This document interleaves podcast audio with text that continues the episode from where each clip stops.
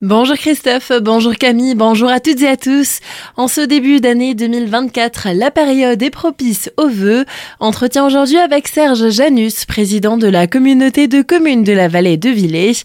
Il nous décrit ce qu'il souhaite à ses concitoyens pour cette nouvelle année.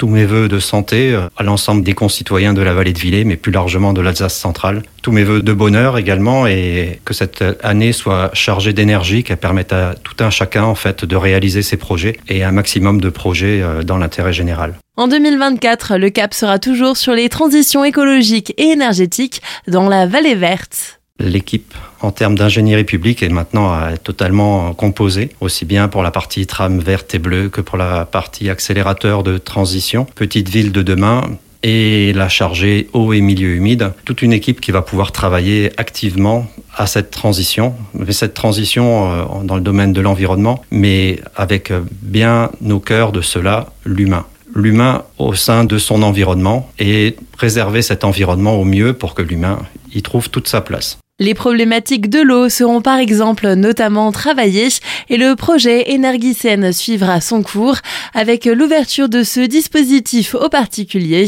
Dans une autre thématique, des réflexions de revitalisation du territoire seront encore menées l'élaboration du projet afin de bien définir euh, les lignes en fait euh, correspondant à, cette maison de la vallée de Villers qui doit trouver sa place au milieu du centre bourg et qui doit réussir à associer en fait l'ensemble des partenaires qui ont envie de s'impliquer et d'exister au sein de cette structure qui doit au maximum mutualiser les espaces. Le projet de l'intercommunalité euh, rentre pleinement en fait dans le cadre de petites villes de demain et dans les orientations de revitalisation du territoire. Et Villers est un peu notre cœur de vallée et l'intercommunalité doit trouver toute sa place au sein de la commune de Villers.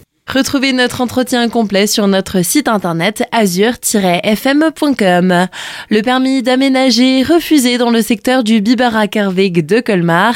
Le projet de construction de lotissement de 50 logements au cœur du quartier des Maraîchers vient d'être retoqué par la ville de Colmar. Une étude environnementale ou une dispense de cette étude manquerait notamment au dossier déposé en juin dernier par le groupe Sovia. À cela s'ajoutent d'autres éléments ne correspondant pas aux orientations d'aménagement et de programmation relative au secteur. Le collectif Biberacker Environnement, opposé à ce projet immobilier, salue cette décision de la mairie. Des ateliers graines de romanciers pour les élèves de 5 classes de collège. Dans ce projet mis en place par la collectivité européenne d'Alsace, les adolescents accompagnés d'auteurs vont rédiger de courtes nouvelles historiques avec un ancrage local en s'appuyant autour de trois thématiques, sport, olympiques, Deuxième Guerre mondiale ou industrialisation. L'objectif de la démarche qui commence aujourd'hui aux archives d'Alsace de Colmar avec des élèves de 3e du collège Pfeffel a pour objectif de valoriser les documents des archives et de diffuser les savoirs ainsi que le patrimoine local auprès des collégiens.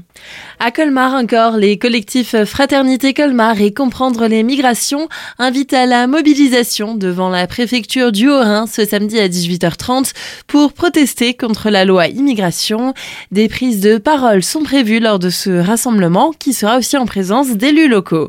Et fait divers pour terminer ce journal, trois hommes ont été condamnés après avoir volé un coffre-fort.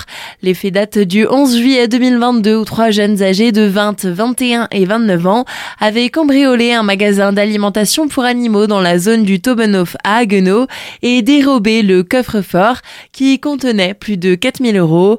L'un des accusés, déjà condamné à une peine de 4 ans de prison pour plusieurs vols aggravés, avait encore été identifié dans deux autres cambriolages. Les trois accusés ont finalement été condamnés à 16 mois de prison, 12 et 10 mois.